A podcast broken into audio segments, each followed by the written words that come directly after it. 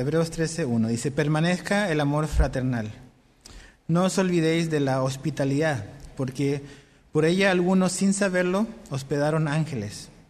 Acordaos de los presos como si estuvieran presos juntamente con ellos, y de los maltratados como que también vosotros mismos estáis en el cuerpo. Entonces, Señor, háblanos por medio de tu palabra. Tú dejaste este libro porque es tu palabra. Cuando estas palabras son leídas, podemos oír la voz de Dios.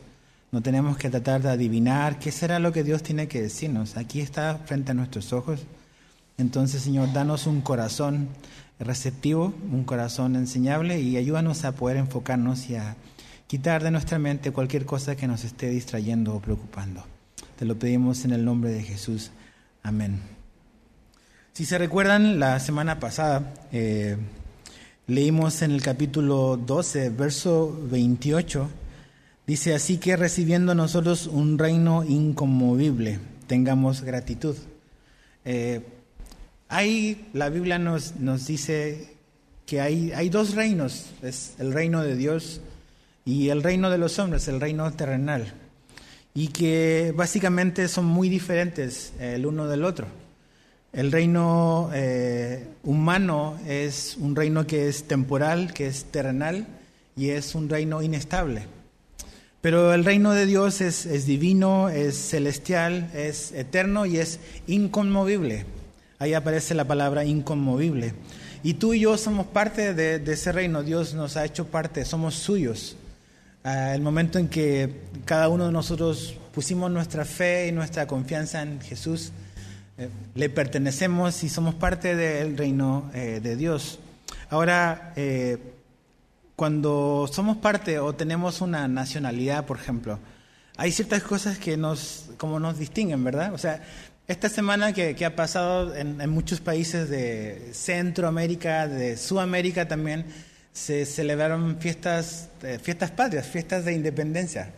Y eh, pues algunos comieron pozole, otros comieron chiles en nogada. En Sudamérica, en Chile comemos empanadas, carnes asadas, cosas así son típicas de cada cultura. Que tú dices, a veces por el acento dices, este es sudamericano, este es argentino, o será uruguayo, sonan parecidos, pero no es lo mismo. Eh, hay cosas que nos, como que nos distinguen, ¿no? Por dónde nos tocó nacer. Ahora, eh, con lo que tiene que ver con las cosas espirituales también. Y cuando tú y yo nacimos de nuevo, cuando Dios nos salvó, también adquirimos eh, ciertas, como que ciertos distintivos que nos hacen como particulares. Y es de lo que trata básicamente el capítulo 13. El capítulo 13 básicamente yo le puse como que cristianismo práctico, porque son, son, tú dices, son puras cosas como aleatorias, no, no lo son aleatorias. Pero son cosas que el Espíritu Santo inspiró al escritor, al autor de, humano de, Hebreos, para ponernos en, papel, para recordarnos que hay ciertas cosas que cuando Jesús viene a vivir a nuestra vida se van a comenzar a ver. Así como tu acento por el lugar donde tú naciste, por tus gustos gastronómicos, por la zona del país de la cual vienes a lo mejor, hay cosas que son muy notorias a lo mejor en tu acento y te delatan. Estas cosas debiesen de delatar en nuestra vida que somos cristianos. Y comienza con el amor fraternal. El verso 1 dice, permanezca el amor fraternal. Ok, si nosotros somos ciudadanos de este reino que es inconmovible, el amor fraternal es algo que se va a ver en nosotros, que se debe de ver en la vida de un cristiano. Y el amor fraternal, esa palabra, amor fraternal es Filadelfia es el amor fileo, es el amor entre hermanos. No es el amor ágape, que también habla la Biblia, que pone como el amor superior, pero aquí lo, pone como el amor fraterno, que viene despuesito del amor filial, el amor ágape, que es el amor entre hermanos, como el amor que existe en una familia. Y eso es el amor que debe de caracterizarnos como creyentes también. Un amor que tiene que ver con los afectos, que también este el amor eh, fileo es, es como recíproco, o sea, es todos ponemos de nuestra parte para que las relaciones eh, funcionen. Es el amor que se da en una familia y eh, significa que realmente aquí le está diciendo permanezca el amor. O sea, este amor debe ser algo continuo en la vida del, creyente. No es algo que, es eh, en un cierto momento, sino que es algo que constantemente debemos de estar practicando. Y por eso es importante que sea lo primero que aparece aquí. Eh, ¿Por qué es importante el amor? Porque el mundo en el que vivimos es un mundo que está creciendo lo contrario al amor. Vemos en las noticias, vemos que hay mucho enojo, muchos problemas en todas partes, hay protestas, hay violencia, y la Biblia nos advierte y nos dice que a medida que nos vamos acercando hacia el final de los tiempos, de los cuales Jesús va a regresar, el mundo no va a crecer en amor, sino que va a crecer en, en, odio. Fíjate lo que Jesús dijo en Mateo 24, 10 al 12, va a aparecer ahí en la pantalla, si quieres anotarlo lo puedes anotar, pero dice Jesús en Mateo 24, 10 al 12, muchos tropezarán entonces y caerán y se traicionarán unos a otros, y unos a otros se odiarán, y se levantarán muchos profetas falsos, y muchos engañarán, y debido al aumento de la iniquidad o de la maldad, dice, el amor de muchos se enfriará.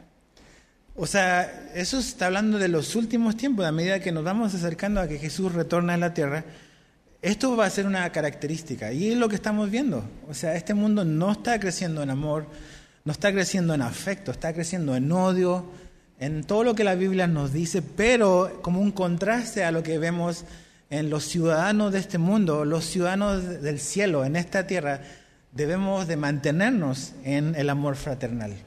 Por eso la iglesia debe ser algo único que cuando una persona que no es creyente viene y se reúne a lo mejor con el resto de la congregación, pueda ver que a pesar de nuestras diferencias, a pesar de que en muchas cosas podemos quizás pensar diferente, en lo esencial, en lo que tiene que ver con Jesús, con su palabra, tenemos un común denominador.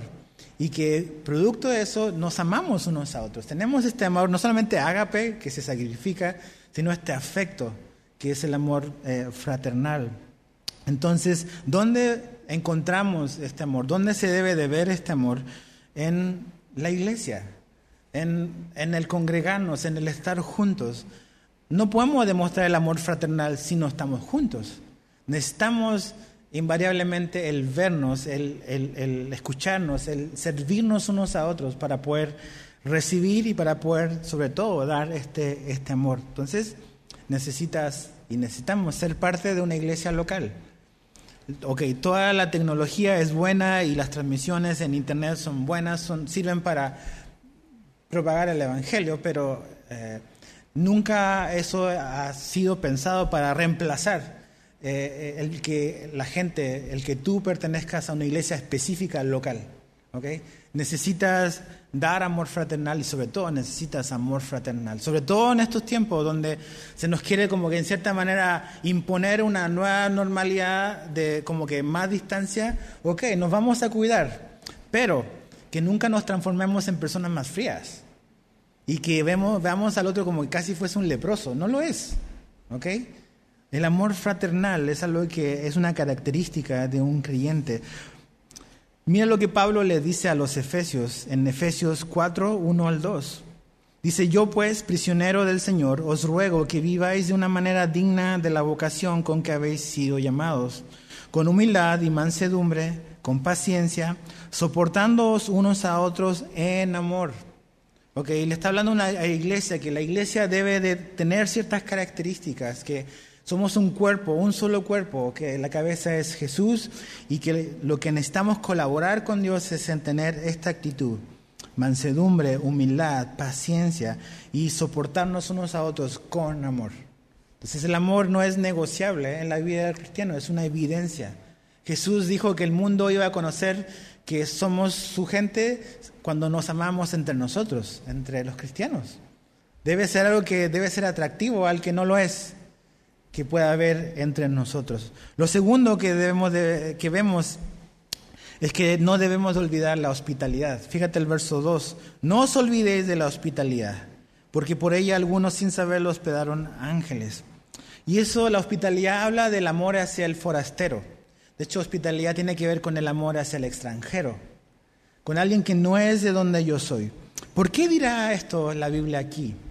Y sabes que siempre tenemos que entender que lo que está escrito tiene que ver con un contexto donde, donde se está hablando, a, la gente que, a la cual se le está eh, escribiendo.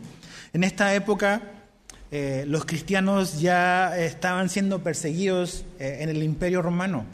Ser cristiano era como casi un delito. El gobierno o el imperio en diferentes ciudades estaba reprimiendo a los creyentes. Entonces eso llevó a desplazamientos. Ves hoy en día las noticias, cuando hay guerra en ciertos países hay mucha cantidad de desplazados, ¿verdad? Lo mismo pasaba acá, pero muchos eran creyentes porque estaban siendo perseguidos. De hecho, ves en el libro de los Hechos, cuando vino la persecución en Jerusalén, los cristianos salieron de Jerusalén y juntamente con eso llevaron el Evangelio. Entonces, ¿qué era lo que estaba ocurriendo? Muchos cristianos estaban llegando o iban rumbo a otros destinos y llegaban a una ciudad y no conocían a nadie, pero sabían que en esa ciudad había una iglesia. Entonces iban a esa iglesia y dice aquí que una manera de demostrar el cristianismo real era hospedar a nuestros hermanos desconocidos. Aquí el texto no nos está hablando de que tú salgas a la calle y al primer desconocido que agarras lo lleves a tu casa y lo, hagas dormir. Sería poco sabio. Aquí está hablando en un contexto de cristianos, de amor fraternal, de estos hermanos que son esparcidos por ser perseguidos, pero que llegaban a ciertos lugares y tú podías hospedarlos en tu casa. Eran desconocidos, pero eran hermanos en la fe. Ahora, ¿de qué nos habla eso, en cierta manera? Que tenemos que mostrar el amor fuera de nuestro círculo de confianza. Tenemos que mostrar el amor fuera del grupo que conocemos. Porque todos, absolutamente todos, como que cuando ya llevamos cierto tiempo en una iglesia, ya tenemos nuestro propio grupo y no es que esté mal eso, ¿ok? Pero a veces nada más todo lo, lo hacemos como para nuestro grupo reducido. Son mis cuates, mis carnales, mis hermanos, han estado conmigo y está bien. Pero tenemos que pensar fuera de nuestro círculo fuera de nuestro metro cuadrado de comodidad. Tenemos que pensar también en otros hermanos en la fe, que, que, a lo mejor desconocemos o no ubicamos, y también a ellos debemos o somos llamados a mostrarles amor. Mira lo que eh, Juan el apóstol le escribe en su tercera carta. Eh, solo tiene un capítulo, no hay pierde ahí. En tercera Juan, versos 5 y 6 dice, amado, le está hablando a Gallo, a un hombre ahí, a una iglesia en particular, le dice, amado, estás obrando fielmente en lo que haces por los hermanos y sobre todo cuando se trata de extraños, o sea, de hermanos extraños, o sea, desconocidos. Dice, pues ellos dan testimonio de tu amor ante la iglesia. Harás bien en ayudarles a proseguir su viaje de una manera digna de Dios. ¿Qué es lo que estaba haciendo Gallo? estaba básicamente siendo hospitalario con los hermanos que dice ahí extraños, que seguramente pasaban por donde él vivía y él los encaminaba, los hospedaba, les daba alimento, les daba hospedaje para que ellos continuaran hacia el destino donde ellos iban, pero no los conocía. Y ese es el amor fraternal. Y sabes qué? Eh, eh, es, padre porque si llevas tiempo en esta iglesia, tú conoces a, a Drew, ¿verdad? A Drew, el pastor Drew. Yo lo conocí a él por hospedar a un extraño. Eh, hace muchos años atrás, como 10 años atrás, mm, nos contactaron de, una Calvary de California que había un misionero que había quedado varado aquí en Cancún porque iba rumbo a Cuba a una conferencia que hace Calvary allá todos los años. Y eh, perdió su vuelo hubo un problema con la conexión, entonces me llamaban para saber si yo lo podía hospedar. No lo conocía, dije, pues sí, claro. Y se llama, se llama Kevin. Y Kevin se quedó con nosotros. Bueno, al día siguiente lo fui a dejar al aeropuerto y cuando llegué al aeropuerto a dejar a Kevin, había un otro gringo esperándolo y ese gringo se llamaba Drew. Y fue así que conocí a Drew y Drew se transformó en una bendición para esta iglesia, para mi vida y para ustedes, para los que llevan tiempo acá. Entonces, uno nunca sabe qué, qué es lo que Dios va a hacer cuando tú hospedas a extraños, hermanos en la fe que desconoces. Por ejemplo, es padre saber de que eh, algunas de las familias aquí eh, hace como año y medio hospedaron a esposas de pastores y ver que ha seguido como que el contacto con, con muchas de ellas. Y no las conocían, pero mostraron su amor fraternal en hospedar a gente que usted no conoce, que están fuera de su área de comodidad y de confianza. Eso es amor fraternal y eso debe ser una característica de nosotros como creyentes. Tercera cosa, Necesitamos no olvidar a los presos, dice. Verso 3. Acordaos de los presos, como si estuvierais presos juntamente con ellos. ¿De qué está hablando aquí? Otra vez en el contexto de hermanos en la fe. Así como había muchos desplazados durante el Imperio Romano por la persecución, había muchos cristianos que estaban en la cárcel por su fe. Ellos no habían cometido ningún delito, no habían robado un banco, no habían asesinado a nadie. Su único, entre comillas, delito era ser cristiano. Y eso los había llevado a ser encarcelados. Y lo que podía ocurrir era que la iglesia o los creyentes que estaban libres se olvidaran por completo de que en muchas cárceles del Imperio Romano habían cristianos ahí. Entonces, no está padre que estés en la cárcel y menos padre que estando en la cárcel nadie se acuerde de ti. En este tiempo no era como que el sistema penitenciario romano proveía por todas tus necesidades si eras un preso. Podías ser encarcelado y morir de hambre, porque no era responsabilidad de los romanos en muchos lugares darte alimento. Entonces, aparte de estar en la cárcel, tenía que alguien llevarte comida probablemente si no te morías de hambre dentro de un reclusorio romano. Entonces, lo que está diciendo ahí, que una manera práctica de demostrar que somos cristianos es atender las necesidades de nuestros hermanos que estaban en la cárcel, que están presos por causa del Evangelio. Ahora, tengo una pregunta, es, es cómo estamos usando nosotros nuestra libertad para hacer una bendición a los cristianos que no tienen libertad y que a lo mejor están encarcelados. En otros países, en otros países, en Oriente, eh, ser creyente es, como un delito. Eh, es, eh, el cristianismo, podríamos decir, es como una especie de religión de la minoría, es perseguida y muchos cristianos están en la cárcel porque simplemente los cacharon con una Biblia o fueron a una reunión de la iglesia subterránea y ya, entonces, ok, nosotros no estamos allá, pero a lo mejor podemos hacer algo. Podemos orar definitivamente, podemos a lo mejor aportar económicamente a todas estas organizaciones que apoyan a, los, a la iglesia perseguida en el mundo. Podemos hacer algo con nuestra libertad. Ok, aparte, yo sé que no es como que el contexto, pero también aquí en esta ciudad tenemos hermanos que están en la cárcel, que conocieron a Jesús estando en la cárcel. ¿ok? De hecho, esta iglesia tiene un ministerio carcelario. Hay un grupo de hombres y un grupo de mujeres. Si estás interesado en conocer qué es lo que se ha hecho, puedes acercarte con Miguel o con Dani terminando la reunión. Ellos están viendo y, ha sido padre porque a pesar de este tiempo de pandemia no se ha podido entrar. Dios sigue obrando dentro. Entonces, eh, nosotros estamos afuera, tenemos libertad. Podemos preguntar y saber a lo mejor cuáles son las necesidades que la gente, los hombres, los muchachos y las muchachas allá adentro necesitan. Eso es amor cristiano, es amor fraternal. No nos olvidemos de eso. Mira lo que Pablo le escribe a Timoteo en 2 Timoteo 1, 16 al 18. Dice, eh, conceda al Señor misericordia a la casa de Onesífero. Ahí hay un nombre interesante, ¿verdad? Onesífero. Imita su ejemplo, pero no le pongas a tu hijo ese nombre. No, no, lo van a, van a molestar. Entonces dice, conceda al Señor misericordia a la casa de Onesífero. ¿Qué hizo Onesífero? Dice, porque muchas veces me dio refrigerio. Dice, y no se avergonzó de mis cadenas. Antes bien, cuando estuvo en Roma, me buscó con afán y me halló. Que el Señor le conceda hallar misericordia del Señor en aquel día. O sea, Onesífero es conocido en la Biblia porque fue un hombre que no se avergonzó de que Pablo estaba encarcelado. Y aunque él no era de Roma, fue hasta Roma y preguntó en cada cárcel de Roma, ¿dónde está el prisionero Pablo? Nadie sabía dónde estaba. Buscó por todas las cárceles hasta que encontró a Pablo y le llevó un refrigerio.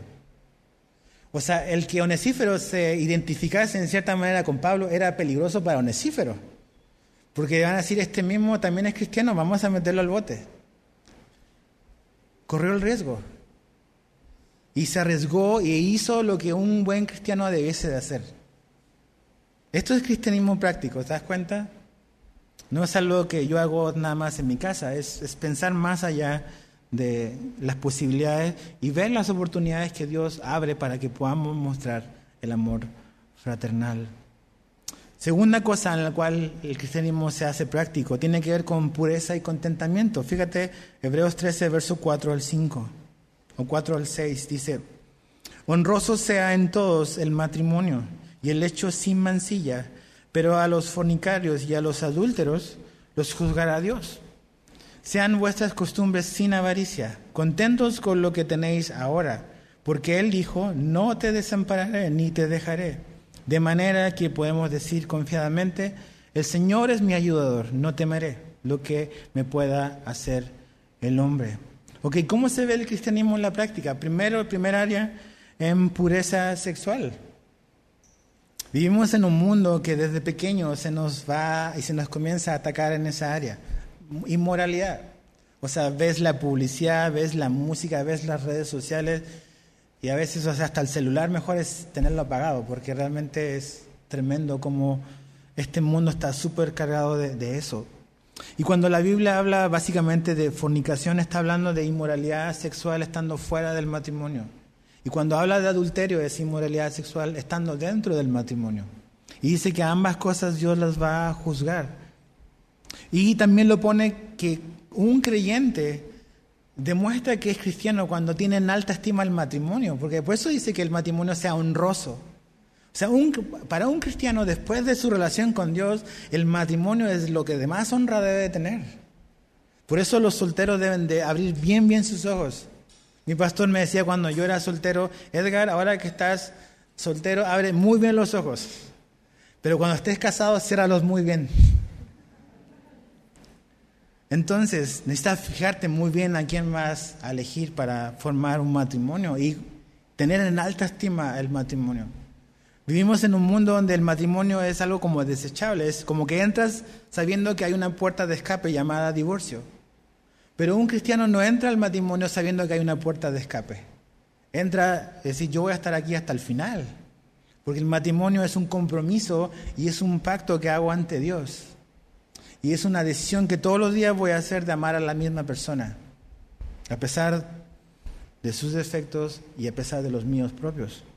Entonces, un cristiano debe tener en alta estima el matrimonio, debe ser honroso para un cristiano el matrimonio. ¿Por qué? Yo creo que hay dos razones por las cuales el matrimonio debe ser honroso para un cristiano. Número uno es porque Dios lo creó. Puedes leer ahí después Génesis 2. El matrimonio es lo que es porque es un invento de Dios. El matrimonio no es un invento de la cultura, no es esta sociedad, es una creación de Dios. Y como Dios lo inventó, Dios pone las reglas para que funcione. Entonces lees ahí Génesis 2. Dios unió a un hombre y a una mujer. Eso es un matrimonio. Un hombre y una mujer, uno y uno. Pero también creo que el matrimonio debe estar en alta estima para nosotros por algo que a veces no pensamos tanto, pero que es muy importante. Y lo encontramos en Efesios 5. En Efesios 5, una de las cosas que Pablo dice ahí es que el matrimonio es un reflejo de la relación que existe entre Jesús y su iglesia. Entonces, cuando el mundo, cuando los ciudadanos del reino celestial ven a los ciudadanos del reino, perdón, los ciudadanos del reino terrenal, ven a los ciudadanos del reino celestial, deben de ver en sus matrimonios ciertos distintivos. Deben de ver de que realmente el matrimonio entre dos creyentes no, no significa que sea un matrimonio perfecto, que no hayan problemas, pero un matrimonio cristiano es, está llamado a ser un reflejo como a reflejar la unión que existe entre Jesús y la iglesia. Entonces, en cierta manera, un matrimonio es un reflector del Evangelio. Por eso es tan importante y por eso debemos de verlo así. O sea, Dios está usando mi matrimonio para enseñarle algo al mundo. Para ver que en el rol del hombre vemos el rol de Jesús. Y que en el rol de la esposa vemos el rol de la iglesia. Y que cuando cada quien hace lo que debe de hacer, lo que la Biblia dice, hay algo glorioso ahí que está funcionando y que el mundo necesita aprender. Por eso es importante el matrimonio. Porque no solamente es un invento de Dios, sino que también porque Dios lo usa para reflejar al Evangelio de Jesús. Por eso tenemos que tenerlo en alta estima. Y para que un matrimonio funcione debe de haber fidelidad. Por eso habla de fornicación y adulterio conectado con el matrimonio. Si hay infidelidad, un matrimonio tiene muy pocas probabilidades quizás de subsistir. Y si lo logra pasar, a lo mejor quedan muchas consecuencias y mucho daño. Cuando un hombre le es infiel a su esposa o una mujer le es infiel a su marido, es como tirar una bomba, mucha destrucción. Y aunque Dios tiene la capacidad de restaurar eso, no siempre ocurre, no porque Dios no tenga la capacidad, sino porque nuestro corazón se endurece. Cuando le preguntaron a Jesús si era lícito dar divorcio, dijo, bueno, Dios, Moisés lo permitió porque básicamente vio que Dios, que nuestro corazón era duro. No porque Dios no puede cambiar las cosas. Yo he visto muchísimos matrimonios que a pesar de infidelidades o cosas que han pasado, Dios los ha vuelto a reunir, incluso habiéndose divorciado legalmente. Dios se volvieron a casar. Dios así hace las cosas. Pero sabes que no siempre pasa. Y, por eso tenemos que ser muy cuidadosos de esta advertencia. Porque aquí no le está hablando al peor de los paganos, está hablando a cristianos. Que nosotros debemos de tener en alta estima y en honor nuestro matrimonio si estamos casados. Por eso dice que el hecho debe ser sin eh, mancha. O sea, tenemos que cuidar esa parte de, fidelidad eh, conyugal porque es muy, muy importante. Y dice que Dios va a juzgar a los eh, fornicarios, a los adúlteros no arrepentidos. ¿no? Es muy importante aclararlo. Cómo a veces Dios juzga al fornicario, al adúltero, mediante enfermedades sexuales. Es, es increíble cómo cuando ocurrió la revolución sexual en los 60, así se propagaron también las enfermedades. ¿Tú crees que es casualidad eso? Absolutamente no. La gente cosecha lo que siembra. Pero finalmente la Biblia nos dice que al final Dios también va a juzgar a este tipo de, pecado, porque es pecado finalmente. ¿Por qué es pecado? Porque Dios dice que es pecado. Mira lo que eh, Juan escribe en Apocalipsis 21, 18. Perdón, 21, 8. Dice, pero los cobardes, incrédulos, abominables, asesinos, y ahí aparece la palabra inmoral, que tiene que ver con la connotación que estamos hablando acá. Hechiceros, idólatras y todos los mentirosos tendrán su herencia en el lago que arde con fuego y azufre, que es la muerte segunda. Entonces, Dios juzgará finalmente y últimamente toda inmoralidad sexual, sea heterosexual o homosexual. Es pecado igual. A veces vivimos un tiempo donde como que los cristianos hemos hecho un énfasis sobre cierta conducta, a lo mejor como homosexual, pero no nos olvidemos que la, la, que no es esa, la que es heterosexual, es igual pecado. Y aquí los dos van al mismo lugar. Entonces tenemos que tener cuidado. ¿Qué otra cosa? No solamente pureza, contentamiento. Fíjate el verso 5. Sean vuestras costumbres sin avaricia. O sea, que nuestro carácter debe ser un carácter no avaro Dice, sea sin avaricia, contentos con lo que tenéis ahora. La avaricia significa amor al dinero. Eso significa avaricia. Y la avaricia es lo opuesto, el antónimo, lo contrario a contentamiento. Es el polo opuesto. Avaricia. E, la avaricia es como este amor, este deseo como insaciable que a veces tenemos y no controlamos por querer tener más, por tener más. Y todos luchamos con esto. O sea, por algo está en esta lista, si quieres llamarle, de cosas que los cristianos deben de tener claro. ¿Ok? Avaricia. ¿Con qué debemos estar satisfechos? Porque la palabra que dice, eh, verso 5, contentos, quiere decir estar satisfechos. ¿Con qué tenemos que estar satisfechos? Aquí el texto nos lo dice. Con lo que tenéis cuándo? Ahora. Dice, con lo que tendréis en un año más, si sigues ahorrando. Con lo que podrías tener si te cambias de trabajo, ahí vas a estar contento y satisfecho. No, no es lo que el texto dice. Dice, contentos con lo que tenéis ahora. Ok, la pregunta inmediatamente es, ¿estás contento con lo que tienes ahora? Yo estoy contento con lo que tengo ahora. Ok, te bajaron el sueldo a la mitad con todo este rollo de la pandemia. No está padre, ¿verdad? Pero, ¿estás satisfecho con eso? así como que... No sé. Eso es contentamiento, es estar satisfecho. No con algo futuro, sino con lo que Dios ha provisto para tener ahora. Mira lo que Pablo le dice a los filipenses. Filipenses 4:11. No que hable porque tenga escasez, pues he aprendido a contentarme, cualquiera que sea mi situación. Ok, aquí vemos algo, bueno, algo muy importante, que es que el contentamiento no se tiene de por sí, el contentamiento es algo que aprendemos, que necesitamos aprender. Dice Pablo, he aprendido a contentarme. Pablo también estaba insatisfecho, pero tuvo que aprender a tener contentamiento en cualquier circunstancia en la cual él vivió. Entonces, ¿estás satisfecho o no? Seguramente todos estamos batallando con eso. Está bien que lo reconozcamos. Todos batallamos con estar satisfechos. Porque nuestra naturaleza de por sí, humana y caída, es. Somos, no nos satisfacemos fácilmente y, realmente buscamos satisfacción en muchas cosas que, que, no nos van a satisfacer. Entonces todos batallamos con, con esto. Pero aquí dice que podemos estar satisfechos con lo que tenemos ahora. Mira lo que Pablo le dice al joven Timoteo. Primera Timoteo 6 al 10. Dice, pero la piedad, o sea, la vida creyente, la vida que refleja a Jesús, en efecto, es un medio de gran ganancia cuando va acompañada de qué? Contentamiento, dice. Porque nada hemos traído al mundo, así que nada podemos sacar de él. O sea, así como llegamos, así nos vamos, sin nada. Y si tenemos que comer y con qué cubrirnos, con eso estemos contentos. Ok, esto me lo encuentro así asombroso. Dios nos dice que tenemos que tener contentamiento y Él nos pone los límites de cuál debe ser el contentamiento. Si tú y yo ponemos nuestra definición de contentamiento, creemos que la lista va a ser así.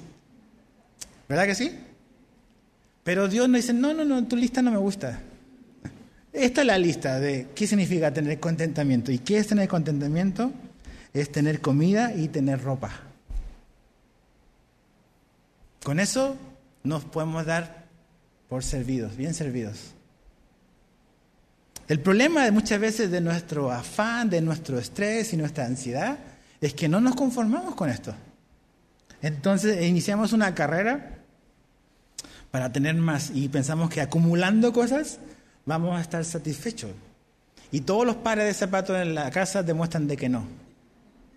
Y todos los celulares que están ahí abandonados porque ya el cable falló demuestran de que no. Porque siempre queremos algo más.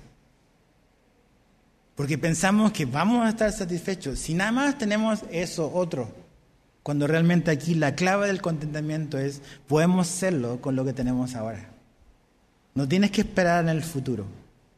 Comida y ropa. Y todos estamos vestidos hoy, ¿verdad? Creo que sí. Si no, estarías afuera, no te daríamos chance de entrar. Y todos tomamos desayuno hoy. Suficiente. Ahora, ¿es lo único que tenemos? No es lo único que tenemos. Pero nada más es cosa de mirar lo que tenemos hoy para poder estar agradecidos. Dice, continúa ahí Pablo diciéndole a Timoteo, pero los que quieren enriquecerse caen en tentación y lazo y en muchos deseos necios. Dice, y dañosos que hunden a los hombres en la ruina y en la perdición. Porque la raíz de todos los males es el amor al dinero. Ok, algunos cristianos leen aquí, dice, el principio de los males es el dinero. No es lo que el texto dice. Dice, es el amor al dinero. El dinero en sí es neutro, es cómo tu corazón interactúa con eso, es lo que lo hace pecaminoso o no. El amor al dinero, por lo cual codiciándolo algunos se extraviaron de la fe y se torturaron con muchos dolores. Entonces aquí nos dice que debemos de tener cuidado con la avaricia. Cuidado con no contentarnos con cosas sencillas. E, e, e, es triste ver, y lo he visto en estos años de paso, y lo he visto en este último tiempo también Ver a veces como hombres y mujeres que han, han priorizado a lo mejor en sus vidas el acumular cosas, el, el, querer tener más y más, más, pero que eso ha significado que han sacrificado su matrimonio, han sacrificado su relación con sus hijos y hoy en día su familia está destruida. No por culpa de Dios, es por malas decisiones. Dios no quiere eso para la vida de sus hijos. Pero tú y yo tenemos que tomar decisiones. ¿De qué te sirve ganar el mundo y perder tu vida o perder tu familia o perder tu matrimonio? O sea, querer, ok, está bien progresar, querer, pues no, no es pecaminoso eso en sí, pero necesitamos saber que, o sea, cuál es el precio que va a significar eso. O sea, vale la pena tener un poco más, pero no ver nunca a mis hijos. Vale la pena tener eso, pero desconectarme completamente de la vida de una iglesia. Vale la pena. Nada en esta vida es gratis. Todo tiene un precio. Entonces, tenemos que prestar atención a esto. Mira lo que Jesús le dijo a la gente, Lucas 12:15. Lucas 12:15 dice, y les dijo, mirad y guardaos de toda avaricia, porque la vida del hombre no consiste en la abundancia de los bienes que posee. Muy importante. Este mundo nos quiere vender todos los días que tú te vas a ver mejor si tienes esto, que tú te vas a ver más cool si tienes esto otro, que si tú compras esto vas y caemos. Y pensamos que la vida se trata de lo que acumulamos, de la marca que compramos. Pero Jesús, Dios, hecho hombre, dice, la vida no se trata de eso. Entonces dice que tenemos que tener cuidado, porque eso es algo que está, la avaricia presente en nuestro corazón. Este mundo te, te define tu identidad por lo que tienes, por las cosas materiales. El tener cosas materiales te da acceso a ciertos lugares que si no los tienes no entrarías. O relacionarte con ciertas personas que si no lo tuvieses ni te pelarían, seguro. Con Dios no funciona así. Dios no está interesado en lo que tienes y lo que no tienes. Dios está interesado en tu vida. Ahora, ¿quiere decir eso que la Biblia me está prohibiendo? O que en sí es pecaminoso progresar y mejorar. No es lo que la Biblia nos está diciendo. La Biblia no está enseñando que es pecado en sí para un cristiano progresar económicamente, laboralmente o incluso ahorrar. Pero la Biblia sí me dice que el cristiano puede experimentar satisfacción con lo que tiene hoy, no con lo que tendrá cuando se retire, sino que hoy. ¿Por qué? Porque finalmente tú y yo hemos sido llamados a vivir distinto a este mundo. El Dios de este mundo es el dinero, pero el dinero no es nuestro Dios. Entonces, ¿por qué puedo tener satisfacción hoy?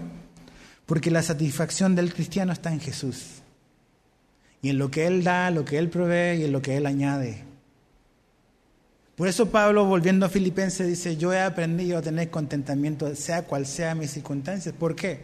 ¿Qué era lo que le daba satisfacción a Pablo? Su relación con Jesús. Su relación con Dios. Jesús es nuestro tesoro. ¿Cuál es el tesoro de tu corazón? Porque donde está tu tesoro, que dice Jesús, tu corazón va a seguir. No es donde está tu corazón, el tesoro va a estar. Es donde, ¿qué es lo valioso para ti? Es ahí donde tu corazón va a seguir, tus afectos. Los afectos de Pablo estaban en Jesús.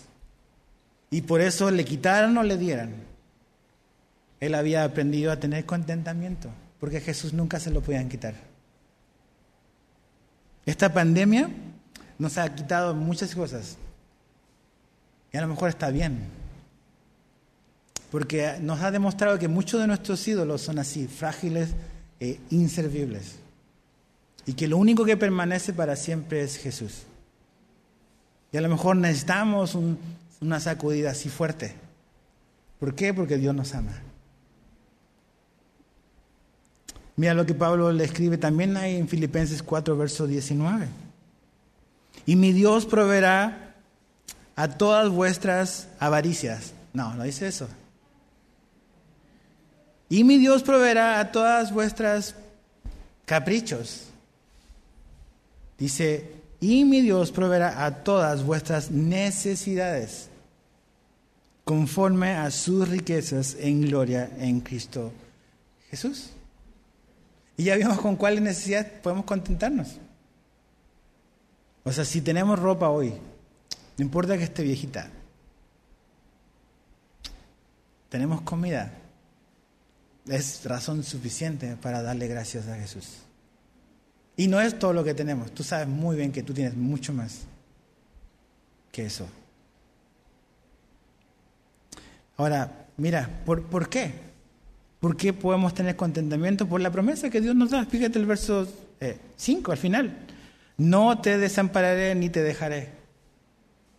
De manera que podemos decir confiadamente, el Señor es mi ayudador, no temeré lo que me pueda hacer el hombre, la OMS, la ONU, mi empleador, el corporativo, ¿qué importa? ¿Verdad que sí? O sea, tenemos que aterrizarlo a, este siglo, a nuestra vida. Esta promesa, aquí el, escritor está citando el Antiguo Testamento, ¿ok?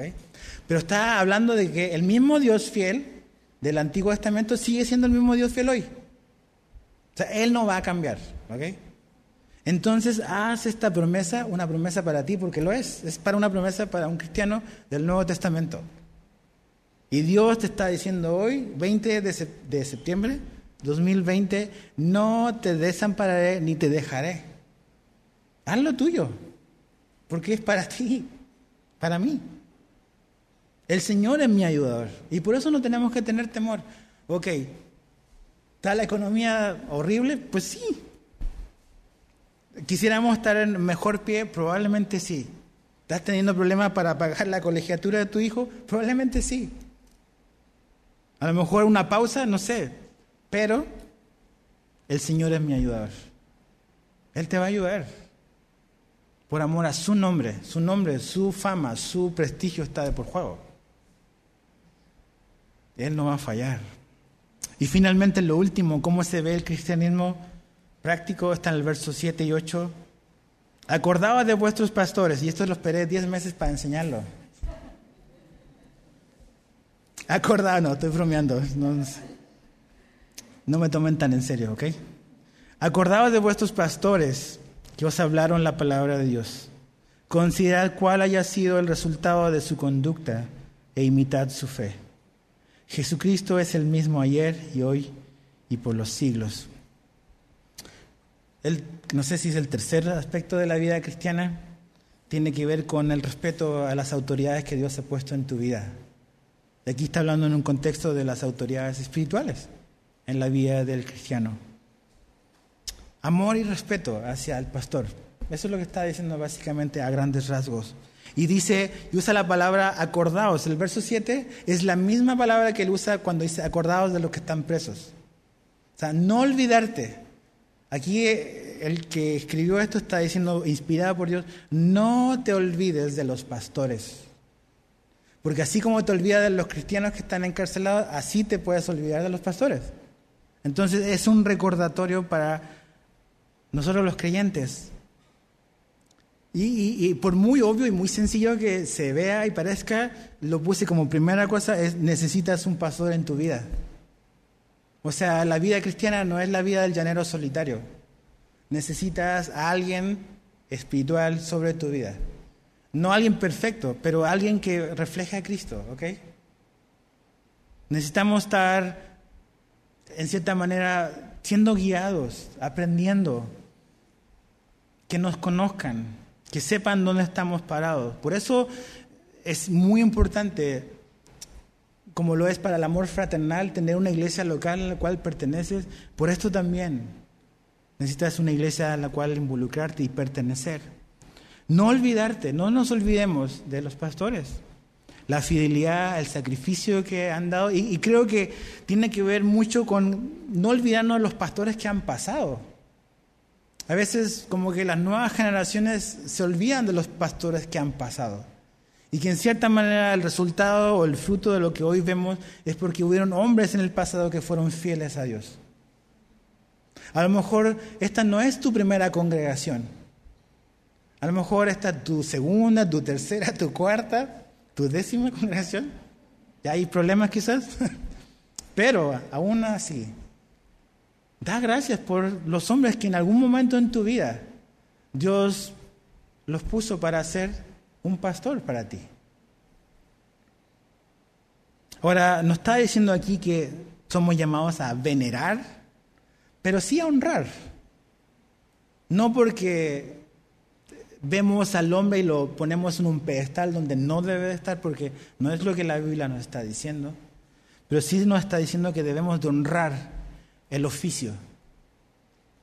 Mira lo que Pablo le dice a los tesalonicenses en primera de Tesalonicenses 5, 12 al 13. Pero os rogamos, hermanos, que reconozcáis a los que con diligencia, ¿ok? Hay calificativos. Con diligencia trabajan entre vosotros y os dirigen en el Señor y os instruyen. Y que los tengáis en muy alta estima, con amor, por causa de su trabajo. Vivid en paz los unos con los otros. Entonces, yo sé que eh, la probabilidad es, a lo mejor es alta que el oficio de pastor se preste a veces como para eh, autoritarismo y abuso de poder. No lo podemos negar, pero no es todo lo que se ve.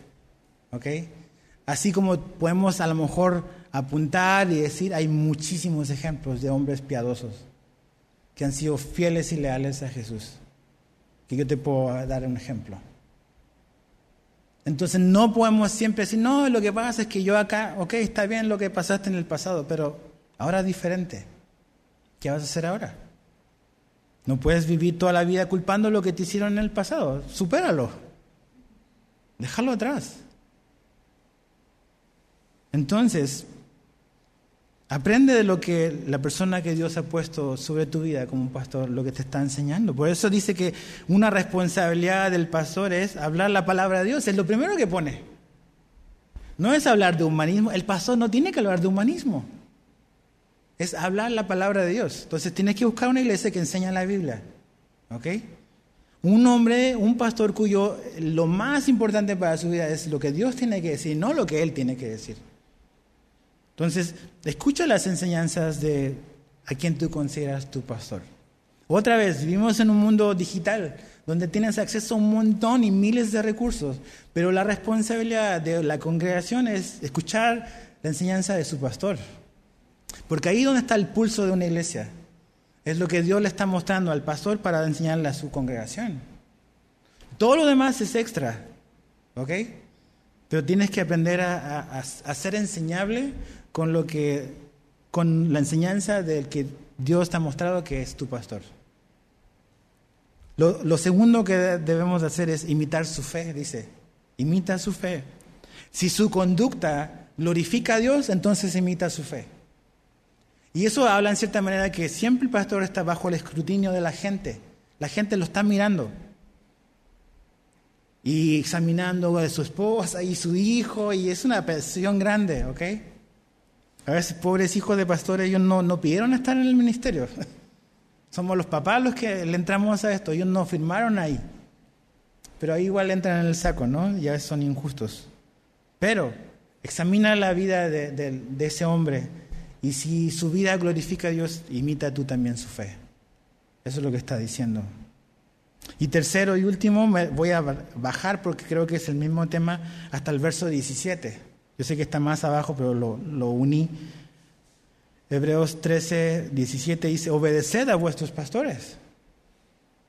Dice, y sujetaos a ellos, porque ellos velan por vuestras almas, como quienes han de dar cuenta, para que lo hagan con alegría y no quejándose, porque esto no es provechoso. Lo tercero que Dios pide de un rebaño es que se sujete a la enseñanza y a la guía de su pastor. Cuando habla de obediencia está hablando de un acto, de, hacer lo que se te pide. Pero cuando habla de sujeción, está hablando de la actitud con la que lo haces. Yo puedo hacer algo, por ejemplo, y decir, lo hago, pero dentro voy repelando, voy refunfuñando, digo yo. Eso no es sujetarse, es simplemente obedecer. Pero la actitud que de la vida cristiana práctica es obedecer y sujetarse con un corazón manso, recibir la guía de la persona que Dios ha puesto sobre tu vida. Entonces, es importante. Ahora, aquí dices, bueno, me estás pidiendo esto, pero también la responsabilidad del pastor es muy alta. Dice que ellos cuidan del rebaño como quienes han de dar cuenta. Cada vez que leo este versículo me da muchísimo miedo, porque sé que un día me voy a parar frente a Jesús y me va a mirar a los ojos y me va a decir, ok Edgar, es tiempo de ver cómo le hiciste como pastor. Ahora, aquí no está diciendo que los pastores van a ser juzgados por Jesús donde la salvación está de por medio. No es salvación. Es simplemente como una rendición de cuentas donde hay recompensa o no. No es salvación, no es un juicio para eres salvo o no, sino que hay un juicio de rendición de cuentas para probar la fidelidad del servicio. Y si pasa la prueba del fuego, hay una recompensa, si no, no sirvió de nada. Entonces vamos a rendir cuenta y ese día me da alegría, pero también me da temor. Y mi oración es que pues Dios me muestre ¿no? lo que debo de cambiar y, poder hacerlo para, para Él, hacerlo bien.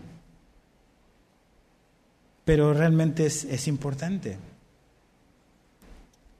Dice que, que, vela por el rebaño. Un pastor no debe de enseñorearse de su congregación.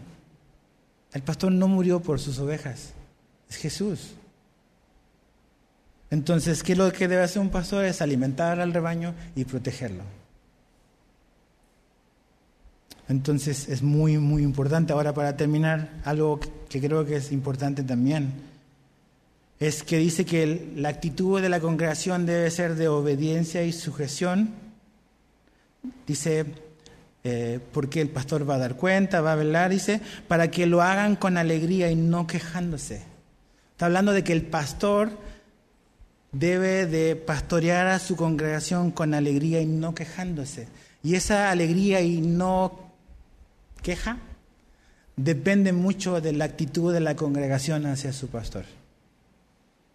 Cada vez que hay, eh, o más bien es, es muy triste cuando ves en congregaciones que están divididas y hay como que un pleito entre la congregación y el pastor. Eso no beneficia a nadie. De hecho, el texto lo dice. Cuando pasa eso, nadie sale con provecho. Pero, y no estoy diciendo que es el caso aquí, no me malentiendan. Yo estoy muy agradecido por la congregación que Dios me ha dado a pastorear. Son una hermosa congregación ustedes. Y son una bendición más grande de lo que puedo decir con palabras. Entonces, pero también hay una responsabilidad, así como la responsabilidad del pastor es alimentar, es cuidar, es saber que va a dar cuenta, también la actitud de la congregación es importante. Yo le puse aquí, no me lo vayas a tomar mal, pero no seas un dolor de cabeza para tu pastor. Es humano también. ¿Okay? No le hagas la chamba más difícil de lo que ya es. Yo sé que vamos a tener diferencias y yo puedo ser un dolor de cabeza para ti también. Pero pensemos que esto es una relación, ¿me entiendes?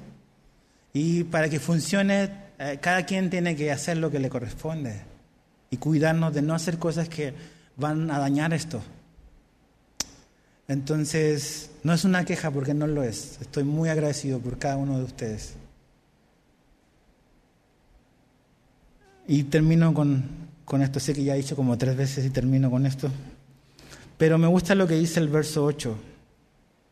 Jesucristo es el mismo ayer y hoy y por los siglos. Y eso es muy importante. Un buen pastor, ¿sabe lo que va a hacer? No va a apuntar a la gente hacia mí, hacia él mismo. Lo va a apuntar hacia Jesús. Porque el pastor va a pasar. Y pasar no significa que nos vamos a olvidar, porque dice que no tenemos que olvidarlos. Pero nunca tenemos que olvidar que el que está siempre, el que está ayer, hoy y va a estar mañana, es Jesús. Y un pastor le hace un flaco favor al Evangelio cuando hace que la congregación dependa de él. Porque el día en que ese hombre no esté, van a haber grandes problemas. Pero cuando una congregación aprende y, el pastor hace lo que tiene que hacer, es recordar que Jesús es el que es ayer, hoy y mañana, esa iglesia está preparada para cuando ese hombre ya no esté. Porque sabe que Jesús es el que está ahí. Si algún día Dios me mueve a otro lugar, yo espero que ustedes oigan la instrucción que aquí se da.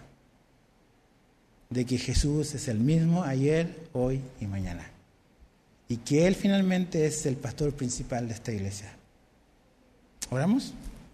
Señor, te damos muchas gracias por tu palabra. Gracias porque tú nos hablas por medio de ella y porque aquí tenemos lo que necesitamos para vivir la vida cristiana práctica. Muchas cosas que pensar, que examinar en nosotros. Esto no, no, no es dicho y no es enseñado para examinar al que está sentado a mi lado, no, es para una autoexaminación. Entonces, Señor, ayúdanos a poder crecer en estas cosas.